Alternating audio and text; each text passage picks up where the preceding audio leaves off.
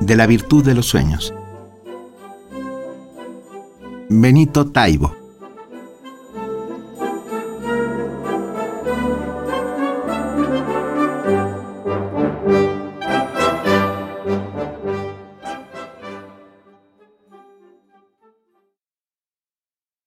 Despierto sobresaltado.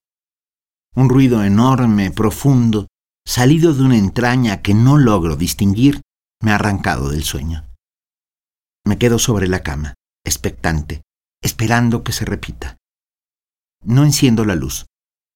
Lentamente voy recuperando el compás de mi respiración, que de agitada se torna más tranquila. Espero sumido en la oscuridad. La espera me parece interminable. Nuevamente sucede. Esta vez es más fuerte y penetrante.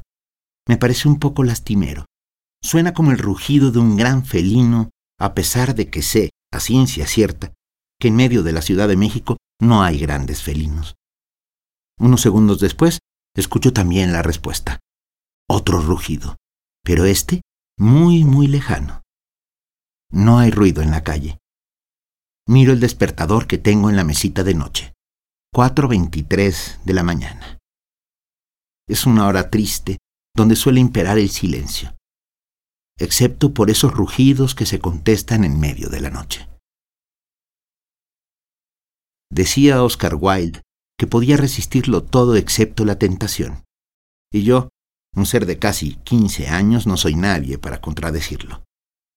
Caigo en la tentación y me levanto. En las tinieblas de mi cuarto me visto a tientas. No quiero encender la luz y despertar a Paco, que duerme en la habitación de al lado. Jamás encuentro uno de los calcetines. Lo doy una vez más por perdido. Este mes llevo cinco. La señora que nos ayuda a lavar la ropa dice que es una maldición. Por el contrario, pienso que alguien en algún lugar los necesita más que yo. Me imagino siempre a un gnomo simpático y mínimo que tiene una colección de mis calcetines sobre la chimenea y que muy coqueto se los va poniendo sobre la cabeza frente a un espejo, mientras decide cuál es el que mejor le va, dependiendo de la hora del día y del clima imperante. El rugido ha vuelto, apremiante, más sonoro y profundo que la última vez. La respuesta tarda un poco más en llegar. Es por lo contrario triste quejumbroso. Salgo de la casa de puntillas, con tenis pero sin calcetines. Es curioso, pero no hace frío a pesar de ser plena madrugada. Me planto en la banqueta y en cuanto se oye de nuevo, alzo inmediatamente la cabeza. Proviene de lo más alto de ese edificio de tres pisos que hay del otro lado de la calle. Hacia allí encamino mis pasos me va guiando. Suena dos o tres veces más mientras voy subiendo las escaleras rumbo a la azotea. La puerta está abierta de par en par, esperándome. Parecería que soy el único que lo escucha. Todas las ventanas de la calle están sin luz. La ciudad duerme aparentemente tranquila, mientras yo sigo el llamado de la selva. Llego hasta allí. Ya no hay rugido es solo un ronroneo poderoso que proviene del fondo de la azotea, donde están las jaulas metálicas en las que las muchachas ponen a secar al sol las sábanas para que no se pongan amarillas. En la última de todas, cerrada con un pasador, hay un tigre de bengala enorme que me mira llegar. No gruñe. No se mueve. Me quedo inmóvil. Debe pesar por lo menos 300 kilos es bellísimo. Sus rayas negras y naranjas refulgen esplendorosas a la luz de esa luna que ha salido de golpe a iluminarlo. A lo lejos se escucha el otro rugido, el que contesta. Es cada vez más lastimero, urgente, absolutamente desconsolado. El tigre me mira fijamente. Yo doy un par de pasos. Él se pone tenso como un arco, expectante. Vuelve a mirarme y luego deposita sus ojos en la puerta de la jaula. Son los ojos más claros y penetrantes que he visto en mi vida. Me pide sin decirlo, porque los tigres no hablan, que abra la puerta.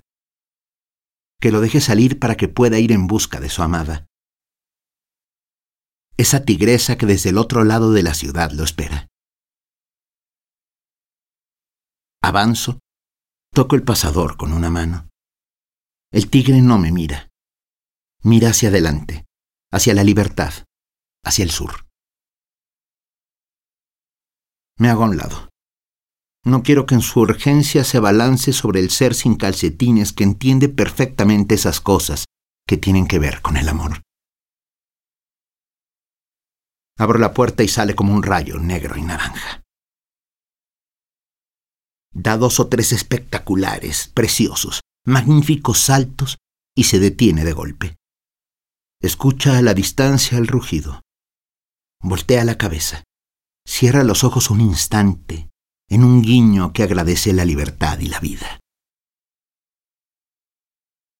Yo, ceremonioso, bajo mi propia cabeza, como debe hacerse ante quienes nos inspiran respeto y nunca miedo. El tigre se abalanza hacia el cubo de las escaleras. Lo último que veo es un destello de la cola. Voy hacia la barandilla para ver la calle. Desde allí miro cómo el tigre corre por en medio de ella con toda su fuerza, su magnificencia, su libertad recobrada. Escucho el último rugido de la noche, ese que dice, ya voy, espérame, no pierdas la esperanza. Vuelvo a casa. En mi mesita de noche hay un libro de poemas de Luis Ríos. Fue lo último que leí antes de acostarme. Ríos era un caballero español transterrado en México y que de esta patria hizo su patria. Enciendo la luz. Leo. Cazaba el tigre palomas y en sus fauces las traía. Él pensaba que eran flores, manjar que nunca comía. A la tigre se las daba al llegar a su guarida. Ella lo amaba por eso, por su mucha cortesía.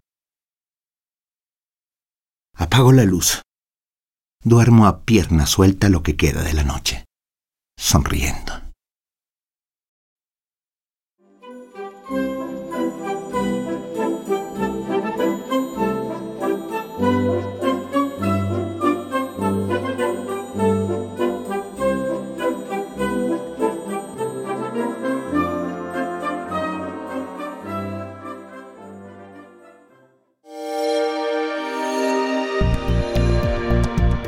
Descarga Cultura. Descarga cultura. Punto UNAM.